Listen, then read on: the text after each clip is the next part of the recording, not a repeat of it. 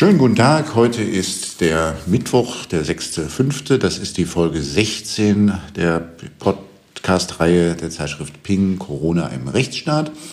Und ähm, äh, wir setzen unseren Ausflug in die Rechtswissenschaft äh, fort, nachdem wir mit äh, äh Professor Volkmann aus Frankfurt und Professor Battis aus Berlin die letzten beiden Folgen gesprochen haben, äh, begrüße ich heute Professor Schwarz. Ähm, schönen guten Tag. Ja, schönen guten Morgen. Grüße Sie. Grüße Sie. Ähm, Sie sind im schönen Würzburg äh, zu Hause, an der Universität dort, ähm, und sind dort Professor für öffentliches Recht am Institut für Staats- und Verwaltungsrecht und auch Rechtsphilosophie. Ist das richtig? Genau, das ist völlig richtig. Ähm, äh, wo Sie also auch ihr, einen großen Teil Ihres beruflichen Lebens mit äh, Staats- und Verwaltungsrecht äh, zugebracht haben, haben Sie sich vorstellen können, dass man sich mal in Bayern freut, dass aus dem äh, aus der Ausgangssperre ein Kontaktverbot ist und dass man keinen kräftigen Grund mehr braucht, um aus dem Haus zu gehen? Ja, also ich, zum einen war ich erstaunt, weil man, ich meine, im Bereich der Vorlesung Grundrechte kann man immer wunderbar viele Themen thematisieren. Aber dass Grundrechte auch jetzt in Corona-Zeiten von den Studenten so begeistert aufgenommen werden, obwohl man die Vorlesung nur digital präsentieren kann, ist schon bemerkenswert. Und man gewinnt plötzlich ein Gefühl an Freiheit, wenn, so wie gestern Mittag der bayerische Ministerpräsident plötzlich erklärt, man ist zwischen Vorsicht und Sicherheit und Freiheit geht man einen eigenen Weg. Das ist ganz beachtlich. Was beobachten Sie bei den Studenten so an Fragen? Wie ist da so die, was, was fällt Ihnen da so auf? Also es kommen ganz viele Fragen zu ganz konkreten Fallgestaltungen wie der Frage Versammlungsverbote, Gottesdienstverbote, ähm, Impfzwang, Immunitätsausweis. Das sind alles Themen, die ich im Rahmen meiner Vorlesung ähm, sozusagen in den zweiten Teil der Vorlesung. Sie ist aufgeteilt in einen allgemeinen Teil Darstellung des jeweiligen Stoffes und dann zweiten Teil Chat mit den Studierenden, soweit sie Interesse haben und das Interesse ist immens groß. Das, ist, das kommt ja nicht in allen Zeiten vor, dass man so viel Anschauungsmaterial, aktuelles Anschauungsmaterial hat für, für die Grundrechtsvorlesung. Ne? Ja, ähm, absolut. Also man braucht ja nur jeden Tag auf die Homepage des Bundesverfassungsgerichts zu gehen und hat eigentlich schon wieder einen neuen Fall, den man mit den Studierenden entsprechend dann auch durcharbeiten kann. Ähm, kommen wir ein bisschen zum Gefahrenabwehrrecht. Sie haben äh, ein, äh, mit der Überschrift Neuland bei der Gefahrenabwehr in der FAZ am 23.04. einen Beitrag geschrieben. Da schreiben Sie äh, von den Folgen des Coronavirus. Das Coronavirus scheint auch das Polizeirecht zu infizieren, wenn auf der Grundlage einer generalklauselartigen Ermächtigung massive Grundrechtseingriffe, und zwar auch gegenüber Nicht-Infizierten, erfolgen können. Wo schlägt da genau der Virus zu im Polizeirecht? Also nach meinem Verständnis schlägt der Virus in zwei Bereichen zu. Das eine ist tatsächlich eine an sich ja ganz alte Problematik, nämlich die Frage, wie hinreichend bestimmt müssen eigentlich polizeiliche Befugnisnormen sein? Reicht eine Generalermächtigung aus, um entsprechend schwerwiegende Grundrechtseingriffe vorzunehmen? Und da ist ja die Tendenz in den jüngeren Polizeigesetzen der letzten Jahre eigentlich immer mehr hin zu einer Spezialisierung gewesen. Das heißt, je spezieller und je eingriffsintensiver die Befugnisse werden, desto eher verlagert man sie auch in entsprechende parlamentarisch äh, legitimierte Spezialermächtigungsnormen. Also das fing an schon bei der Frage, reicht für die Gefährderansprache die Generalermächtigungsklausel aus oder muss man dafür spezielle Ermächtigungen haben? Und der Trend war eigentlich sehr eindeutig, hin zu speziellen ähm, Ermächtigungsgrundlagen zu gehen. Das zweite ist ein Problem, das eigentlich auch ein ganz altes ist, das ist die Inanspruchnahme von Nichtverantwortlichen, die eigentlich immer nur subsidiär erfolgen kann, die eigentlich nur dann erfolgen kann nach Maßgabe des Polizeirechts, ähm, wenn Primärverantwortliche oder Maßnahmen gegen Primärverantwortliche nicht möglich oder nicht zielführend sind. Und hier verwischt jetzt eigentlich diese klare Konturierungsgrenze, ähm, indem man unterschiedslos Maßnahmen treffen kann, die sowohl Verantwortliche, jetzt also im solchen rechtlichen Sinne, im infektionsschutzrechtlichen Sinne würde man sagen, die Infizierten treffen kann, aber eben genauso auch eine beliebige Vielzahl von Unbeteiligten treffen kann. Das ist sicherlich eine ganz neue Akzentverschiebung, die man, wenn man wollte, vielleicht nur mit einer Möglichkeit auch noch beantworten und lösen kann, indem man sagt, Der Begriff des polizeilichen Störers ist ganz neu zu definieren. Jeder, der auch nur potenziell gefährlich ist, ist jetzt bereits ähm, polizeilicher Störer. Das wäre sicherlich die rabiateste Antwort, die man geben könnte, aber sicherlich keine zufriedenstellende. Jetzt sind das ja alles ganz alte äh, Rechtsgrundlagen hier, die schon ihren, ihre Vorläufer hatten im Bundesseuchengesetz und sich auch sogar noch weiter zurückverfolgen lassen. Ähm, äh, die Rechtsverordnungen der Bundesländer fußen alle auf Paragraph 32 ähm, des Infektionsschutzgesetzes IFSG, ähm, der dann wiederum verweist auf den von Ihnen gerade auch genannten 28, ähm, der die Generalklausel hat.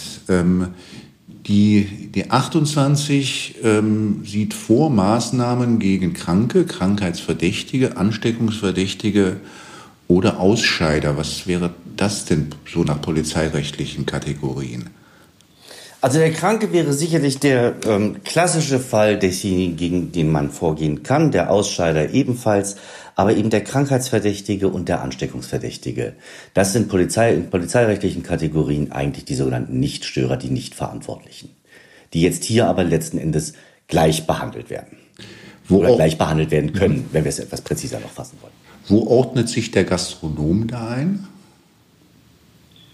Also, wenn man jetzt die Gastronomen wählt, dann könnte man sich überlegen, ob der Gastronom noch eine weitere Kategorie des Polizeirechts erfüllt, vielleicht eine Art Zweckveranlasser, ähm, der erst die Möglichkeit schafft, dass dann ein polizeiliches Einschreiten geboten ist. Aber letzten Endes würde ich sagen, der Gastronom fällt unter keine der vier genannten Kategorien. Er ist weder Kranker, noch Krankheitsverdächtiger, noch Ansteckungsverdächtiger, noch Ausscheider.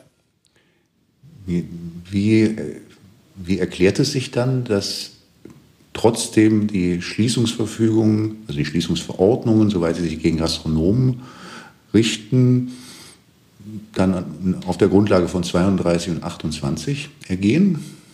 Ich halte das für problematisch. Das muss ich ganz ehrlich sagen. Denn ähm, der 28 ist keine Generalklausel, die jetzt so verstanden werden kann, dass über den Kreis der vier dort genannten Kategorien von Personen, die dann ja auch im Paragraph 2 Infektionsschutzgesetz noch einmal im Einzelnen definiert werden, dass darüber hinausgehend auch noch jede weitere Person behandelt werden kann. Es sei denn, man würde den Ansteckungsverdächtigen und den Krankheitsverdächtigen plötzlich so weit definieren wollen, dass darunter jede übrige Person fällt, was sicherlich nicht mit der Systematik des Gesetzes in Einklang steht. Was hätte das potenziell für Folgen, wenn das, wenn da die Rechtsgrundlage nicht solide wäre? Also das hätte meiner Meinung nach zwei mögliche Folgen. Die eine mögliche Folge wäre, dass der Gesetzgeber gehalten gewesen wäre, wie er ja auch in anderen Bereichen durchaus das Infektionsschutzgesetz noch verändert hat. Ich will jetzt nicht unbedingt sagen nachgebessert hat, aber er hat es jedenfalls nochmal novelliert. Ähm, das hätte er natürlich auch machen können. Ob das dann immer noch eine verhältnismäßige Maßnahme wäre, ist eine, ist eine zweite Frage, die man davon separat sicherlich beantworten müsste. Die zweite Frage ist, ob die entsprechenden landesrechtlichen Regelungen, wir beispielsweise in Bayern haben wir noch die Möglichkeit, ähm, dass auf das bayerische Katastrophenschutzgesetz und dann ein bayerisches Infektionsschutzgesetz als Rechtsgrundlagen hingewiesen wurden. Ähm, aber auch dort hätte eigentlich eine Präzisierung der Eingriffstatbestände erfolgen müssen.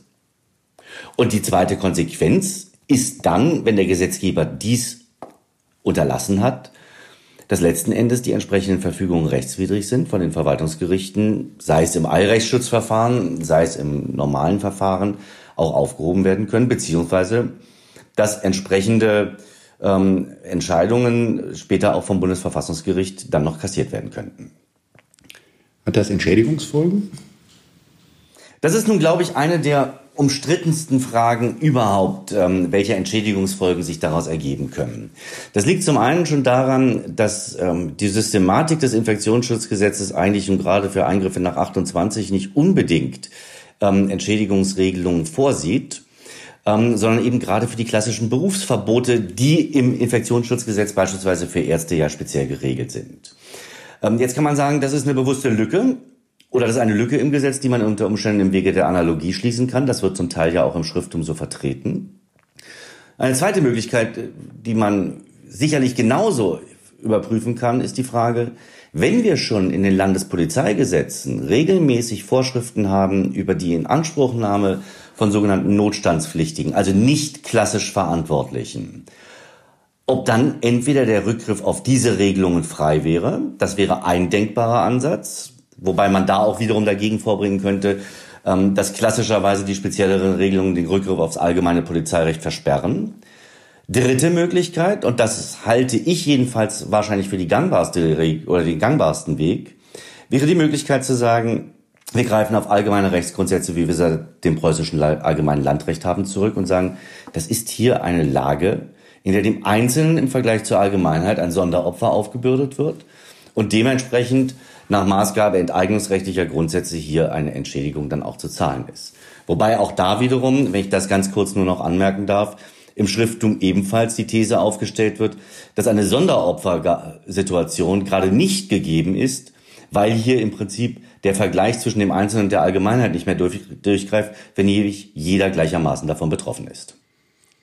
Das würde die, nach den allgemeinen Grundsätzen würde das einen Unterschied machen, ob, ob wir hier rechtmäßige oder möglicherweise mangels ausreichender Rechtsgrundlagen rechtswidrige Maßnahmen haben?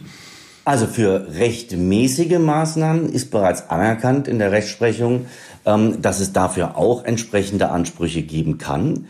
Ähm, für also das klassische rechtmäßige hoheitliche Handeln, wenn das zu Nebenfolgen führt, ähm, die nicht intendiert sind und zu einem entsprechenden Schaden führen, kann das zu entsprechenden Entschädigungsansprüchen führen, als sogenannter enteignender Eingriff. darüber hinausgehend gilt natürlich dann im Wege eines Erstrechtsschlusses ein entsprechender Ausgleichsanspruch für den Fall der rechtswidrigen hoheitlichen Maßnahme.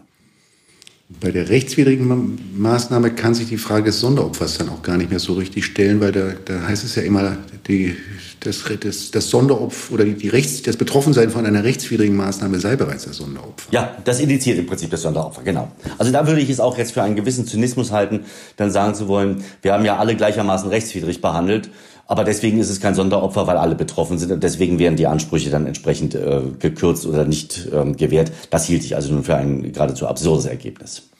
Das, das würde auch gegen alles gehen, was, was wir so aus der Rechtsprechung, die ja, die ja uralt ist. Äh, und, äh, ja, das ist im Prinzip gewachsene Kunst des mhm. Staatshaftungsrechts der letzten 60 Jahre. Mhm. mhm. Ähm, Nochmal zum ähm, zurück wieder zum äh, Polizei. Recht, Recht ähm, allgemein, ähm, da schreiben Sie auch etwas ähm, von einer Entwicklung zum Präventionsstaat, äh, die zu beobachten sei und in die jetzt diese, ja, man muss wohl sagen, die Maßnahmen, weil die, die gesetzlichen Grundlagen sind ja, sind ja halt schon ein bisschen älter, aber die Maßnahmen können durchaus in einem solchen Zusammenhang äh, gesehen mhm. werden. Können Sie das mal erläutern, was Sie da meinen, wenn Sie von der Entwicklung zum Präventionsstaat sprechen? Also ich glaube, dass man in den letzten, und das kann man sicherlich für die letzten jetzt mittlerweile 20 Jahre nachzeichnen, dass es eine Entwicklungstendenz im Polizeirecht gibt, ähm, den Gefahrenbegriff immer weiter ins Vorfeld zu verlagern. Dahinter steht eigentlich die Erwägung, ähm, dass klassisches Polizeirecht in seiner präventiven Funktion ohnehin ja schon die Aufgabe hat, ähm, Gefahren zu verhüten und Gefahren zu verhindern. Wenn man jetzt aber den Begriff weitergehend auslegt und sagt, ähm, es geht im Prinzip um vorbeugende Bekämpfung von potenziellen Gefahren, dann verlagert man natürlich damit die Eingriffsbefugnisse des Staates deutlich ins Vorfeld klassischer Gefahren. Also wir haben diese Diskussion, um jetzt ein jüngeres Beispiel zu wählen, bei der Frage der Gefährderhaftung, also bei der Inanspruchnahme einer Person, die potenziell gefährlich ist, von der aber eben noch gar keine konkrete Gefahr ausgeht. Und in der Vergangenheit hat sich das Polizeirecht eigentlich dadurch gekennzeichnet, dass man sagt, also je konkreter die Gefahr ist und je gewichtiger die potenziell betroffenen Rechtsgüter sind, desto weitergehend können auch die entsprechenden polizeilichen Befugnisse mit Blick auf ihre Eingriffsintensität sein. Und jetzt erlebt man, und das ist eine Diskussion, die kommt ursprünglich aus dem Bereich der Gefahrenabwehr im Bereich des internationalen Terrorismus, dass wir eine Vorverlagerung erleben und sagen, wir wollen es gar nicht so weit kommen lassen, dass wir konkrete Gefahren haben, sondern uns reichen im Prinzip bereits abstrakte Gefährdungstatbestände aus, die dann aber ebenfalls ein entsprechendes Eingreifen legitimieren können. Das ist das, was ich meine. Hier beobachtet man eben eine Ausweitung polizeilicher Befugnisse, das zunächst einmal als reines Faktum betrachtet. Die zweite Frage ist dann, wie geht man damit in der rechtlichen Bewertung um? Ähm, will man der Polizei weitreichende Befugnisse auch im Vorfeld bereits des klassischen Gefahrenabwehrrechts zubilligen. Das hat man in einer Vielzahl von heimlichen Überwachungsmaßnahmen auch entsprechend gemacht. Auf der anderen Seite hat man eben die Eingriffsschwellen dann auch relativ hoch wiederum gelegt. Und hier kann, beobachte ich jetzt gegenwärtig die Situation, dass gerade das Infektionsschutzgesetz sich eigentlich als ein Musterbeispiel dafür erweist, wie weit im Vorfeld konkreter Gefahren. Denn von dem Nicht-Betroffenen geht eben eigentlich nur eine ganz abstrakte Gefahr aus, dass er möglicherweise sich anstecken könnte und damit selbst dann zu einem entsprechenden Gefahrenpotenzial werden könnte, dass hier bereits Maßnahmen getroffen werden können, die viel weitreichender in Grundrechte eingreifen können, als das im klassischen Polizeirecht eigentlich möglich gewesen wäre. Wirkt sich das eigentlich auf die Anforderungen an die Bestimmtheit und ähm, äh, äh, Ausführlichkeit der Rechtsgrundlagen aus, ob man sich im Gefahrenvorfeld bewegt oder in dem klassischen Bereich der, der Gefahrenabwehr?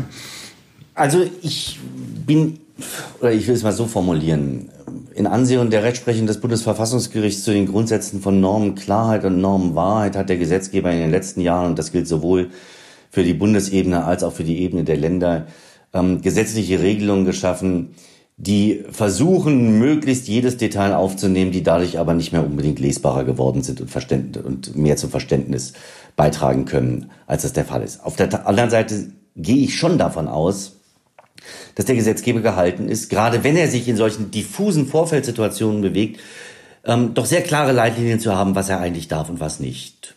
Und vor dem Hintergrund ist es, glaube ich, eine ganz zwingende Forderung, dass die entsprechenden Regelungen eben gerade hinreichend bestimmt sein müssen und dass ähm, eine bloße Generalklausel diesen Anforderungen in der Form wahrscheinlich nicht genügen wird. Jetzt kommt ja noch eines hinzu. Christian Baldauf, ähm, äh, CDU-Fraktionsvorsitzender, äh, hat heute einen Gastbeitrag in der, äh, in der FAZ mit ähm, dem etwas reißerischen Titel Den Ländern droht ein Weimar 2.0 wo er äh, auf die Problematik hinweist, dass das ja alles auf dem Verordnungsweg äh, hier gesch geschieht. Und wo mhm. er schreibt, die Landesregierungen entlassen die entsprechenden Verordnungen, mit denen massive Grundrechtseingriffe von nicht gekanntem Ausmaß verordnet werden. Die Landtage sind in die Entscheidungsfindung nicht einbezogen, da es sich um kein formales Gesetz handelt. Das ist ein Fehler. Ähm, wie weit potenziert also alles das, was wir hier jetzt schon als Problem diskutiert haben, wie weit das das nochmal dadurch verschärft, dass das hier alles fußt auf einer ja auch nicht gerade ähm, sehr äh, gehaltvollen äh, Verordnungsermächtigung in Paragraph 32 äh, Infektionsschutzgesetz? Also ich glaube, zunächst einmal der Hinweis auf ein Weimar 2.0 ist in meinen Augen schon etwas überzogen. Ähm, wenn ich das vielleicht vorab bevor ich auch auf Ihre Frage noch im Detail eingehe, ganz kurz nur sagen kann, ich glaube, wir erleben gerade ähm, eine Wiedererstarkung oder einen sehr starken Rechtsstaat, in dem eben zunehmend die Gerichte jetzt doch entsprechende staatliche Akte überprüfen und auch entsprechend kassieren. Das gilt sowohl für die Verwaltungsgerichte, die hier ihrem Schutzauftrag nachkommen, als auch in Sonderheit für das Bundesverfassungsgericht. Also deswegen funktioniert, glaube ich, das gewaltenteilende System, das das Grundgesetz eben mit einer funktionierenden Rechtsprechung errichtet hat, schon sehr gut. Der zweite Punkt, ähm, der ist schon etwas kritischer zu sehen, dass man auf der einen Seite sagt, vieles erfolgt hier im Wege der Rechtsverordnung gestützt eben entweder auf Paragraph 32 Infektionsschutzgesetz oder eben auch unter Umständen auf entsprechende landesrechtliche Ermächtigungen.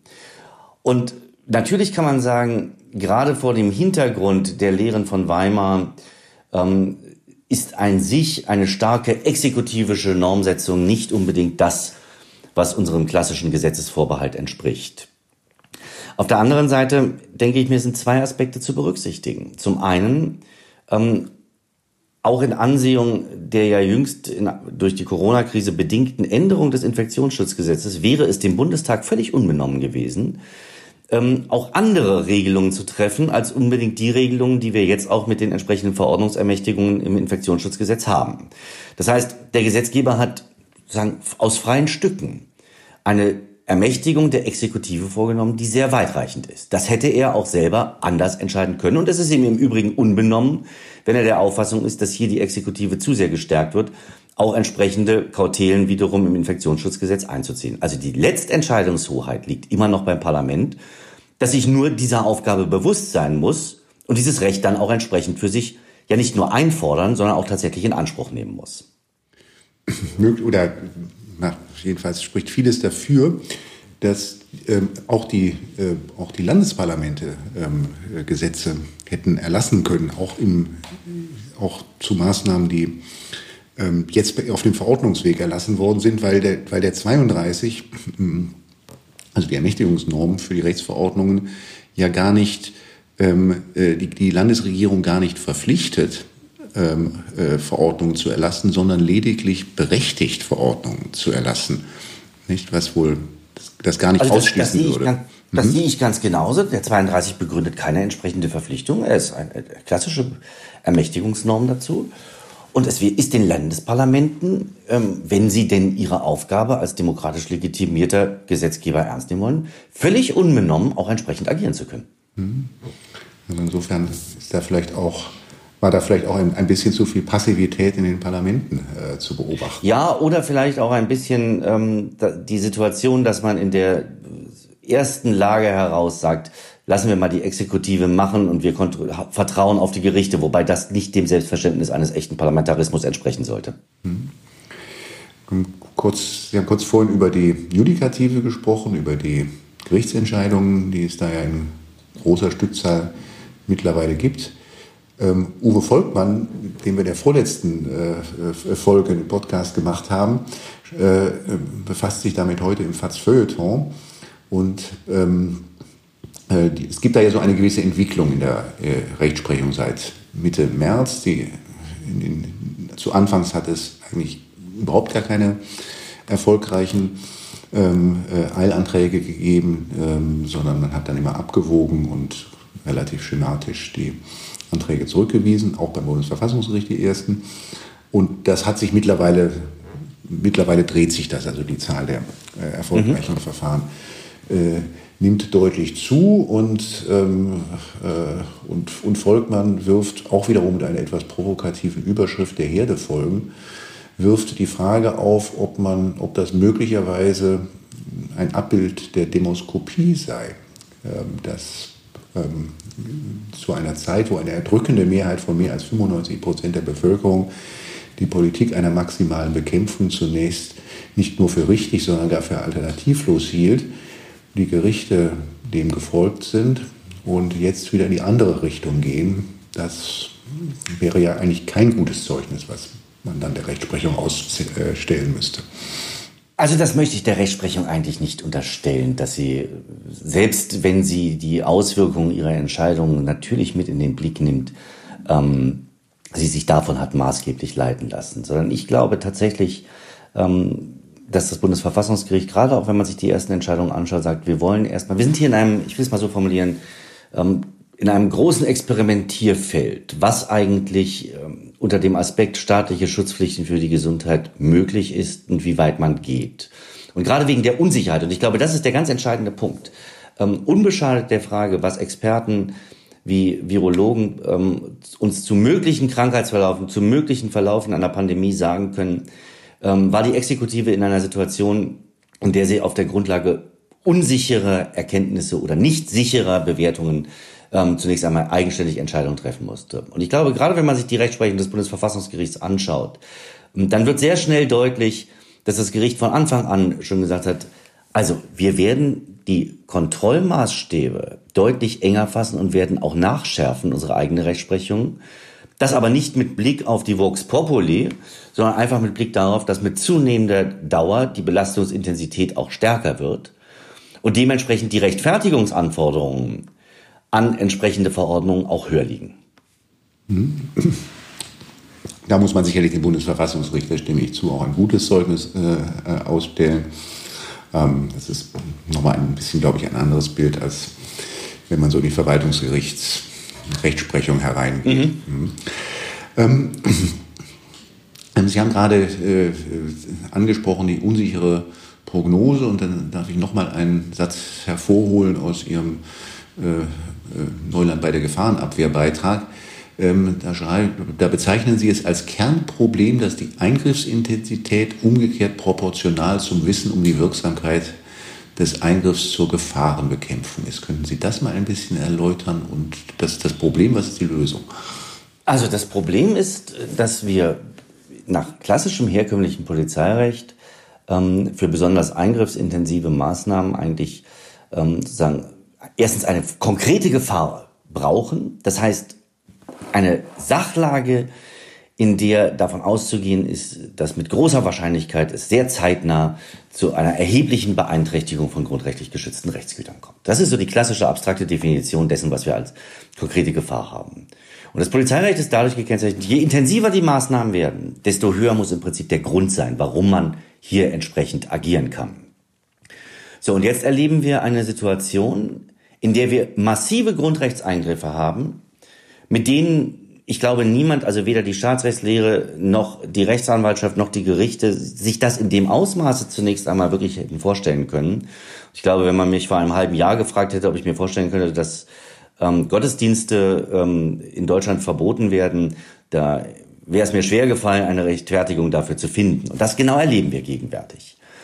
Aber gleichzeitig ist eigentlich eine Situation gegeben, in der die maßgeblichen zuständigen Behörden eigentlich sehr wenig wissen. Wie entwickelt sich das Virus? Was sind tatsächlich Infektionswege? Ähm, welche Verbreitungsmöglichkeiten? Welche Inkubationszeiten? Welche Gefährlichkeit auch tatsächlich gegeben ist? Wie sind Krankheitsverläufe? Ähm, das ist alles wie so eine Art Blackbox bei der die Wissenschaftler natürlich sich in höchstem Maße und unter höchstem Druck bemühen, auch entsprechende Antworten geben zu können. Und trotzdem ist, glaube ich, die gesamte Diskussion dadurch gekennzeichnet, dass man hier aufgrund oder in der Ansehung dieser unsicheren Tatsachenerkenntnis lieber Maßnahmen trifft, die eigentlich ähm, sehr viel weitergehend, als sie vielleicht erforderlich wären, um aber jedenfalls Schlimmeres zu äh, noch zu vermeiden. Und das ist eine Situation, in der eben mit dem Gedanken der grundrechtlichen Schutzpflicht argumentiert wird und sagt, wir müssen hier eine Art Gefahrenvorsorge treffen für eine Vielzahl von potenziell Betroffenen. Und das rechtfertigt dann, obwohl wir eigentlich gar keine konkreten Erfahrungswerte haben, ob es eben wirklich zu einem pandemischen Ausmaß kommt, dass wir plötzlich 1,2 Millionen Infizierte gehabt hätten, wenn man nichts getan hätte, dass man sagt, um das zu verhindern, treffen wir jetzt bereits präventiv besonders eingriffsintensive Maßnahmen. Wenn es um das Wissen um die Wirksamkeit des Eingriffs geht und um die Prognose geht, die da ja äh, zu treffen ist in einer ganz unübersichtlichen Lage, dann nimmt ja jetzt auch nochmal gestärkt durch die ähm, Überarbeitung des ähm, Infektionsschutzgesetzes im Ende März, nimmt das Robert-Koch-Institut ja eine ganz zentrale mhm. ähm, Rolle ein. Ähm, ähm, wie ähm, gibt es da Transparenzfragen, die man dort stellen kann, wenn ein Institut eine so zentrale Aufgabe hat, jetzt dort prognostisch auch ähm, die Bundesregierung zu beraten?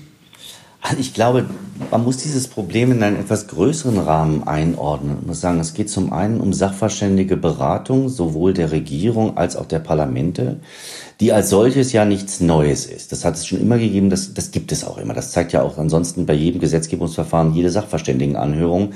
Ähm, unbeschadet der Frage, wie viel tatsächlich Sachverständige dann auch später Einfluss nehmen können auf das Ergebnis des, der Gesetzgebung. Aber jedenfalls diese Form der Beratung halte ich auch für völlig sachgerecht. Und ich glaube, man muss dabei zwei Dinge trennen.